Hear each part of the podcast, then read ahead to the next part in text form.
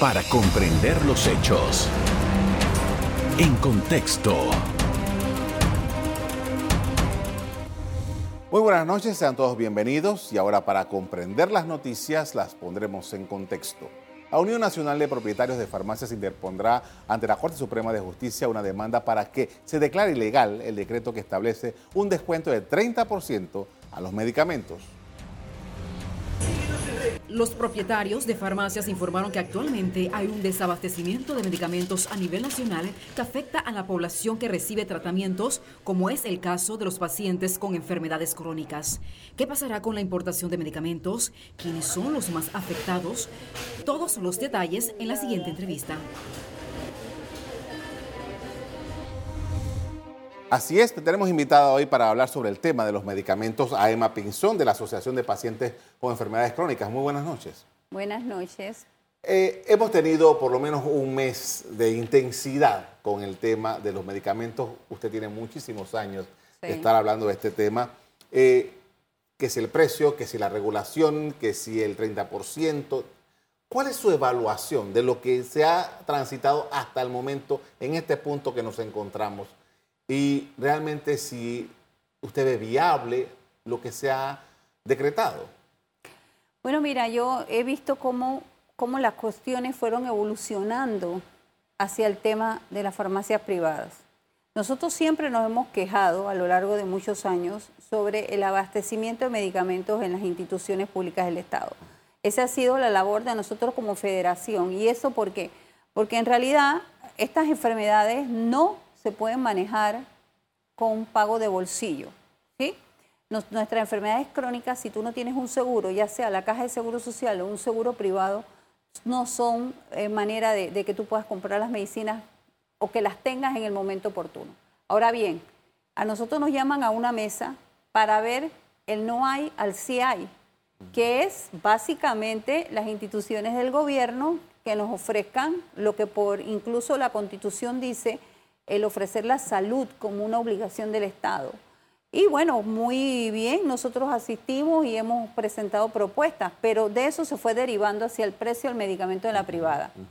Tratamos como federación de no meter el tema en eso, porque aunque no me lo creas, yo soy una persona que soy testigo de que cuando tú tienes tu medicamento en la institución, tú vas a controlar tu salud, tú vas a tener una mejor calidad de vida, porque la institución te está suministrando medicamentos con calidad y en forma oportuna. A mí se me ha acabado el medicamento, claro que sí, dentro de la caja. Se me acabó un mes, se me acabó otro mes, pero vuelve. ¿Qué pasa? Cuando yo digo que yo no compro mi medicamento en una farmacia privada, las personas creen que es mentira. No, es así, porque mi medicamento se coloca una vez al mes, una vez al año, perdón. Eh, yo lo usaba una vez al mes, ahora estoy con uno una vez al año y el precio de ese medicamento es alto, ni tampoco está disponible en la farmacia. Bien, nos llevan hacia el precio en la privada. ¿Qué vas a hacer para controlar el precio en la privada?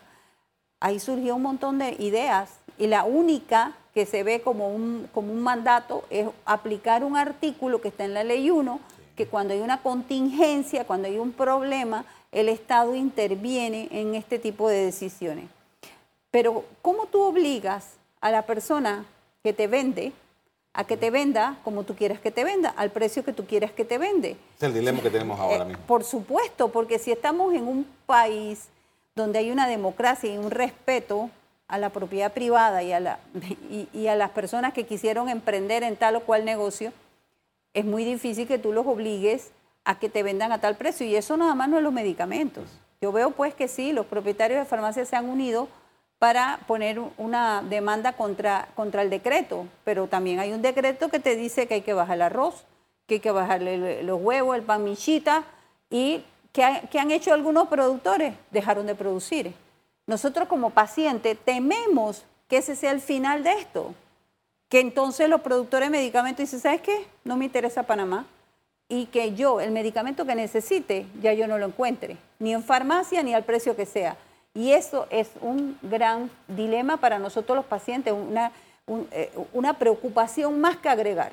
Ahora, hace un par de semanas yo estuve aquí al director de la Caja de Seguro Social y él me aseguró aquí, sentado donde está usted, que en este momento no hay problema de eh, desabastecimiento en, la Caja de Seguro Social, que esto está por arriba del 90% y que no había, no había tenido necesidad de utilizar el Medixol, por ejemplo. Eh, ¿Es, esa la realidad del Seguro Social? Es que el Medixol, mira, cuando pusieron el Medixol en la mesa del diálogo en la que te estoy diciendo que la federación está desde el mes de febrero, eh, y yo vi la lista de los medicamentos que se estaban proponiendo, sabía que en este momento no, no hay desabastecimiento de esos productos, mm. pero para que eso siga en esa forma se requiere un trabajo bien, bien de día a día dentro de la caja. En cualquier momento puede ocurrir ese desabastecimiento y ahí donde vamos a ver si la medida de Medixol funciona o no funciona pero en el momento que fue decretado y hasta lo que vamos del año, no se han desabastecido esos renglones. Pero hay una Aleluya, hay una lista, sí, hay una lista y son medicamentos para la hipertensión y medicamentos para la diabetes. Y ninguno, son 10 medicamentos que están en la lista por ahora, creo que sí, son 5 y 5, y eh, no, no se han desabastecido, pero qué bueno, qué bueno. Ahora, esas dos enfermedades son las enfermedades que más padece la población. Por eso nosotros también como, como delegados de la federación aprobamos también el Medixol, porque yo sé que esa medida en este momento no se ha necesitado, pero no te puedo garantizar que no se vaya a necesitar. Eh, ahorita hay, pero hay que ver si eh, eh, en otros meses del año no se genere un desabastecimiento en esos renglones. Me queda un minuto. Hay una disposición que va a ser, va a ser demandada, 30% de descuento. Todavía ese 30% ya se anunció hace rato ya y todavía no han podido ser efectivo. Mira, yo te voy a decir algo que algunos pacientes ya me llamaron para decirme que algunos de los productos que están en la lista no los encuentran. Y te hablo específicamente de una insulina que aparece en la lista. Eh, no sé si ya había, porque mira, recuerda que tenían que retirar los medicamentos, dejarlos eh, stand-by mientras que la distribuidora les reconocía la diferencia para entonces ponerlos en tablilla. y ese proceso Parece que no, pero mira lo que me pasó. El medicamento que usa mi esposo está en la lista. Es un medicamento para la hipertensión y yo lo compro en farmacias que lo venden por debajo del precio de la lista. Por debajo del precio de la lista. Y lo subieron. ¿Qué te parece? Entonces, esto en vez de que nos traiga beneficios tengo miedo a las consecuencias que vengan después. Con esto vamos a hacer una primera pausa para comerciales. A regreso seguimos analizando la, situación de los medicamentos desde la perspectiva de los pacientes crónicos. Ya regresamos. En contexto. Estamos de regreso con Emma Pinzón, ella es de la Asociación de Pacientes Crónicos y estamos hablando sobre la situación de los medicamentos. Y en este apartado quería preguntarle acerca de lo que usted dijo al final, de que hay personas que ya están llegando a las farmacias y se encuentran con que no hay los medicamentos. Y son pacientes crónicos, son personas que necesitan su medicamento. Eh, ¿Qué observación tiene usted sobre esto y cuál ha sido eh, la respuesta que eventualmente pueden dar las autoridades frente a esto? Es que yo realmente veo muy poco lo que las autoridades pueden hacer, es vigilancia, y era ir a la farmacia, levantar actas, multar a la farmacia, generar un, problema de, roce entre Ponte la Codeco, farmacias y drogas y las farmacias. Pero eh, en realidad nadie eh, está obligado a vender perdiendo. Yo tengo, yo lo entiendo porque yo también he sido comerciante, yo nací en un comercio y puedo comprender eso. Pero yo te voy a decir que para el paciente el medicamento que es crucial, nosotros lo necesitamos para eso insistimos, las farmacias públicas deben estar surtidas. Vi con mucho agrado que inauguraron una farmacia dentro del mercado público. Mira, esas son medidas que ayudan porque puedes tener un horario más extendido, eh, pueden estar farmacias más en los barrios para que utilicen las farmacias del Estado. Los centros de salud venden medicina, ampliar la gama de medicamentos que el centro de salud ofrece que sean casualmente esos medicamentos que son muy necesarios a precios bajos, abrirle un boquete a la pared del centro de salud y que la farmacia cierre más tarde. Y que la gente que vive en Chilibre, que vive en Juan Díaz, en la 24, puedan entrar a las farmacias esas a comprar el medicamento. Con receta, obviamente, no se puede vender sin receta porque habría entonces un descalabro. Hay que hacer algo porque la población sí necesita el medicamento, sí lo necesita a precios asequibles el Estado compra en forma mayoritaria y a precios bien baratos. Que el Estado asuma esa responsabilidad y el que va a una farmacia privada sea el que tiene la plata para pagar. Señora Emma, eh, como dijimos al principio, usted tiene largo recorrido transitando por el camino este, de, primero el, desabastecimiento de la caja de Seguro Social, que es una cosa de, muchos años. Pero además, entonces, ante ese desabastecimiento, las personas tienen que ir a las farmacias privadas y ya sabemos todo ese, ese drama. Pero se instaló una mesa del diálogo antes de que la mesa única, que ya tiene como un año andando, que todavía no había generado ninguna respuesta definitiva y entonces la mesa única forzó a tomar decisiones, decretos, y ahí están. ¿Cuál es la viabilidad? ¿Cuál es la posibilidad a mediano o largo plazo de que eso que hizo el gobierno para calmar lo que estaba hablándose en la mesa única prospere y que tengamos un ambiente diferente? Bueno, yo, yo pienso que el descuento del medicamento de la lista, que ya incluso están con nombres, las personas deben tener acceso a esa lista si esa farmacia no lo da, pueden ir a otra porque hay unas que sí lo están dando y es algo que tú como poder de comprador tienes, elegir a quien te ofrece mejor precio. Entonces, también dejaron en esa mesa única que Codeco iba a tener una app que tú ibas a poder descargar en tu celular, tú colocabas el nombre de tu medicamento y él, por la zona de ubicación donde tú estás, te iba a decir dónde estaba más barato.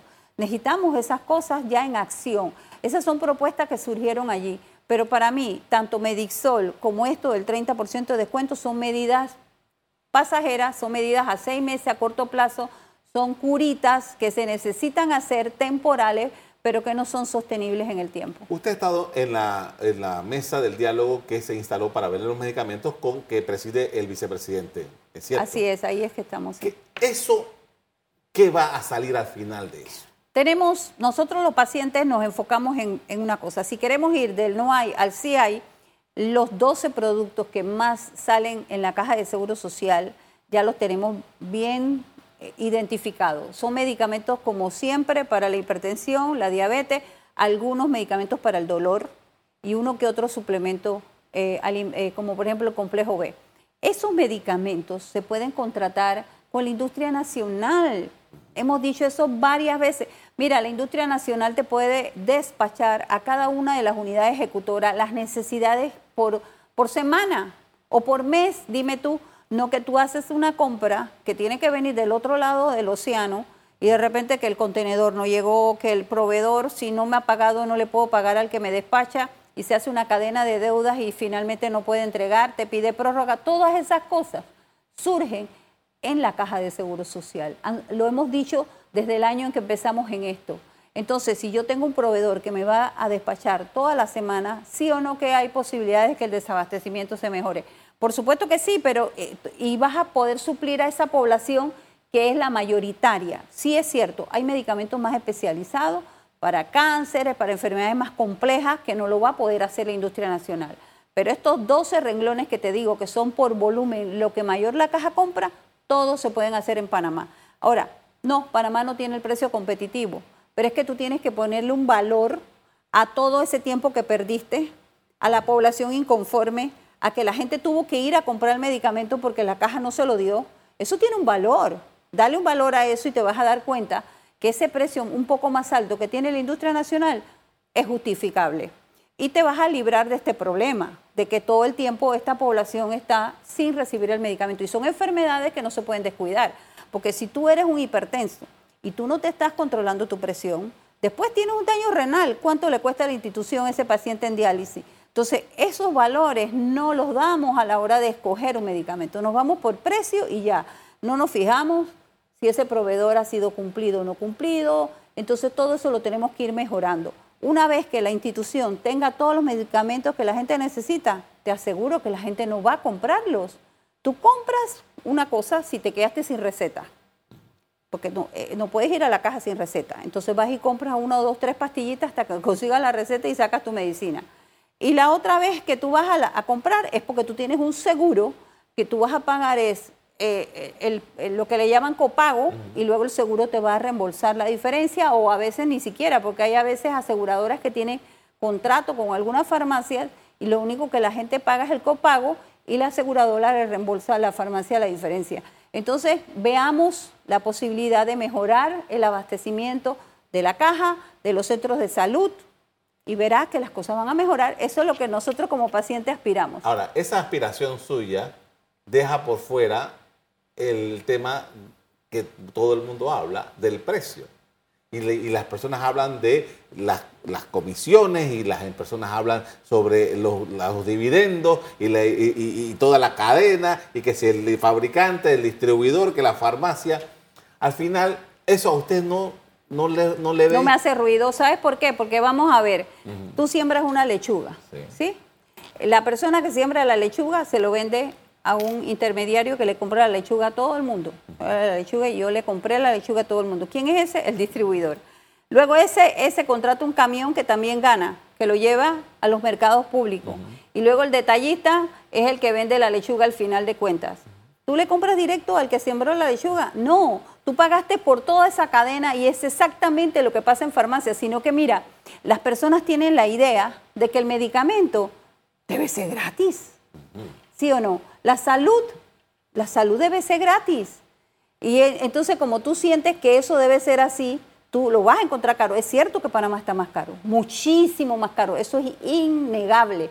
Pero así trabaja la industria, así trabaja. Panamá gana dólares, Panamá paga más. Con esto vamos a hacer una pausa para comerciales. Al regreso seguimos hablando sobre los medicamentos desde la perspectiva de los pacientes crónicos. Ya regresamos. En contexto. Estamos de regreso, perdón, con Emma Pinzón, que es la Asociación de Pacientes Crónicos. Estamos eh, analizando la situación de los medicamentos en el país y usted nos planteó hace un rato una realidad, la realidad del mercado. Mucha gente dice, bueno, necesitamos que Panamá le compre directamente a los fabricantes. Necesitamos que, por ejemplo, esto del 30% de esto, no, que el fabricante agarre y asuma una parte. Y necesitamos también que aquí entren mayores participantes a la hora de vender. Todas esas cosas que se han venido hablando, ¿son viables? ¿Usted los ve en el escenario futuro? En un país como el nuestro, con una democracia, con, el capitalismo, digámoslo así, literal, porque no somos ni Cuba, ni Venezuela, eh, ni Corea, que pueden decir expropiamos esta planta y ahora esta planta le va a vender el medicamento a la gente lo más barato posible, respetando la propiedad privada, no lo veo. ¿Por qué razón? Para vender un medicamento tú tienes que sacarle un registro sanitario. ¿Quién suministra la información del registro sanitario? El fabricante. Eso no lo puede, eso no lo puede suministrar nadie, al menos que este país diga anulado los registros sanitarios. Nosotros los pacientes lanzaríamos un grito al cielo porque entonces puede entrar medicamentos falsos, medicamentos de mala calidad, porque tú en la etiqueta puedes escribir que esto tiene acetaminofén, pero ¿será verdad que tiene acetaminofén? Entonces el medicamento también es una arma, el medicamento cura, pero también mata. Y si nosotros ya hemos tenido incluso dos graves experiencias en Panamá, el dietilenglicol y los neonatos, entonces tenemos que, lo vivimos en carne propia, tenemos que guardar la seguridad de las personas que vivimos aquí. ¿Cómo se hace eso? Con el registro sanitario. Entonces dicen, vamos a homologar el registro. ¿Eso qué significa? Que cualquiera puede importar con el registro que sacó el, el de la industria. Pero ¿y si la industria dice, ¿sabes qué? Yo no te vendo a ti y voy y elimino el registro sanitario. ¿A quién tú crees que va a perjudicar? ¿A la industria? No. Nos va a perjudicar a los pacientes que después no vamos a poder tener el medicamento. Usted, antes de que empezáramos esta conversación esta noche, me, explicó que Panamá no siempre fue así. En algún momento Panamá no tenía estos precios tan elevados y que nosotros somos víctimas de nuestro suceso económico. Ese maravilloso Producto Interno Bruto que crece y crece y crece, juega en contra de nosotros. Así es, incluso las vacunas son un ejemplo. Nosotros ya no somos sujetos a donaciones de vacunas, ni a programas que, había antes de ayuda social. Es más, yo no me acuerdo cómo se llamaba la organización esta que estaba en, en los pueblitos y que llevaba leche, care no sé si, bueno, eres muy joven. en mi Alianza por el Progreso. Esas cosas que estaban en los pueblitos y enseñaban inglés, en mi pueblo había una. Todo eso se fue de Panamá. Todo eso se fue de Panamá. ¿Por qué? Porque ya Panamá incluso se hablaba que íbamos a pasar del, tercer mundo al segundo o al primer mundo, porque estábamos ahí en el bordecito de Portugal. Vino la pandemia y las cosas han cambiado, pero en ese camino íbamos y ya fuimos considerados como un país rico, a pesar de la tal diferencia que hay en este país entre pobres y ricos, porque hay que reconocerlo, es drástica. y la brecha hay que, hay que reducirla, pero la vamos a reducir sacando a las personas que suministran, yo no creo que sea eso. Entonces, lo que tenemos que hacer es un Estado fuerte que sea capaz de ellos suministrar las cosas que las personas no la van a poder comprar por la otra vía. Me encantó ver que abrieron los mercados nuevamente, estos mercados de barrio, que la gente puede comprar las cosas más económicas. Y ese mismo, ese mismo esquema hay que hacer con los medicamentos. Si nosotros hacemos con los medicamentos ese suministro, ten la plena seguridad que la presión baja, las personas que van a comprarlo serán las asegurados, pero la gente que no puede ya tendrá dónde comprar el medicamento. Ahora, usted es asegurada eh, y las personas que están aseguradas, el empleo formal, tienen la posibilidad de ir a la Caja de Seguro Social. ¿Qué pasa con esa masa grande de panameños que no cotizan a la Caja de Seguro Social por las razones que sean, pero no lo están haciendo y que tienen que verse forzados y se van, se enferman, van a una, clínica popular o van al, al Ministerio de Salud y tienen que comprar sus medicamentos? Terrible, eso es terrible. ¿Y sabes por qué? Porque Panamá, a pesar de todo lo avanzado que decimos que estamos, no hemos dado ese paso para tener un único sistema de salud. ¿Sabes cuánto se invierte en salud en este país? 9 mil millones de dólares. De esos 9 mil millones de dólares no es ni siquiera el 3% de lo que se invierte en medicamentos. Y ni hablar, casi todo se va en salarios, en pago de gastos, en pagos de inversiones. Entonces, si nosotros empezamos a hacer esa inversión eficiente y, que, y también que el Estado haga una mayor inversión, porque nosotros estamos por debajo de países como Bolivia, y como Nicaragua, sin despreciar estos países, estos países no están en el Producto Interno Bruto que Panamá tiene. Entonces sería adecuado que aumente la inversión en salud y que, y que ese aumento sea más eficiente. Si tuviéramos un único sistema, ponte, tenemos la caja con las salas de ortopedia y tenemos el Santo Tomás con las salas de ortopedia. Todo el que tiene un accidente, traumatología, va para el Santo Tomás. Y todo el que tiene cirugías electivas, cambio de rodilla, cambio de cadera, va para el Seguro Social. Sí, eso es lo que hay que hacer. Aprovechar las estructuras que tenemos, unificar el sistema de salud en uno. Eso, eso, comenzó en los años 70, pero desde que llegó al puente de las Américas hasta aquí llegó. ¿Por qué? Porque tocaba callos. Porque si tenemos un buen sistema de salud, entonces aquellos que se benefician de la ineficiencia se deja de ganar. Ahora, usted lo ha dicho, efectivamente, en muchas de las regiones, en el interior, por ejemplo, funciona el sistema unificado. En algunas, algunas ya se han dividido nuevamente, quiero que sepas. Triste, pero esa realidad ha ocurrido. Ahora, sobre la base de eso, al final del cuento, la Caja de Seguro Social atiende a más del 80% de la población. Solamente falta el 20%, tomando en cuenta que antes era el 85%, pensemos que con el desempleo que se ha generado por COVID, ahora es el 20% del que no está asegurado. Entonces es muy poco lo que falta. Lo que falta es voluntad política, interés de los gremios en colaborar, que son muchos los que obstaculizan el que se llegue a la unificación del sistema. Y con una poco de voluntad política, yo te quiero decir que pasaría la historia, el gobierno que de una vez por todas tome la rienda de la salud, como nosotros los pacientes lo estamos diciendo hace años. Un solo sistema de salud. Eso está pendiente hace años, porque eh, ha habido varias discusiones sobre el tema. Eh, lo último era el libro blanco y después hubo otra propuesta que se, que se hizo a través de eh, las instituciones que ya estaban listas, pero que al final llegó la pandemia y no se hizo nada. Nosotros aquí en Panamá, si logramos esa, esa unificación del sistema y que todo esté en, un solo, en una sola institución, sea el seguro o sea la que, la que surja, ¿cómo se visualiza este tema de los medicamentos, por ejemplo? Bueno, tenemos que ir hacia algo también, y es que el dinero que se invierte en medicamentos debe ser acorde con las necesidades, no lo es. Año con año ha ido bajando, ¿y por qué? Porque lo que tú no ejecutas, te lo quito, ¿cierto? Ese, eso es una política de, país. Y no importa si sea medicamento o lo que sea, lo que no se ejecuta te lo quito. Y si tú ves las cifras, todos los años ha ido bajando, bajando, bajando la cifra de medicamentos, porque como nunca se ejecuta, el año pasado se ejecutó el 78% nada más del total. Entonces yo te voy recortando porque no lo ejecutas, porque para las personas, para los economistas, los que trabajan en estas instituciones, dicen, ah, tú no lo ejecutaste, tú no lo necesitas. Pero esa no es la verdad del medicamento.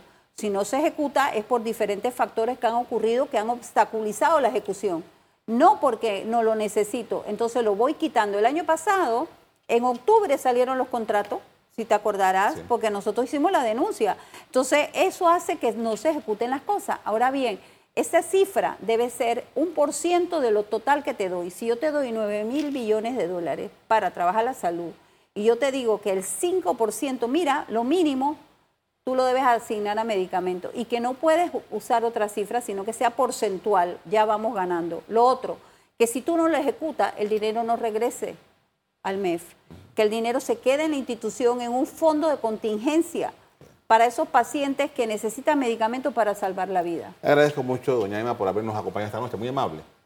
A la orden. A usted también quiero agradecerles el haber puesto atención a nuestra conversación de esta noche. Como siempre, los invito a que mantengan la sintonía de EcoTV. Buenas noches. Para comprender los hechos. En contexto. Revive este programa entrando al canal 1 de BOD de Tigo.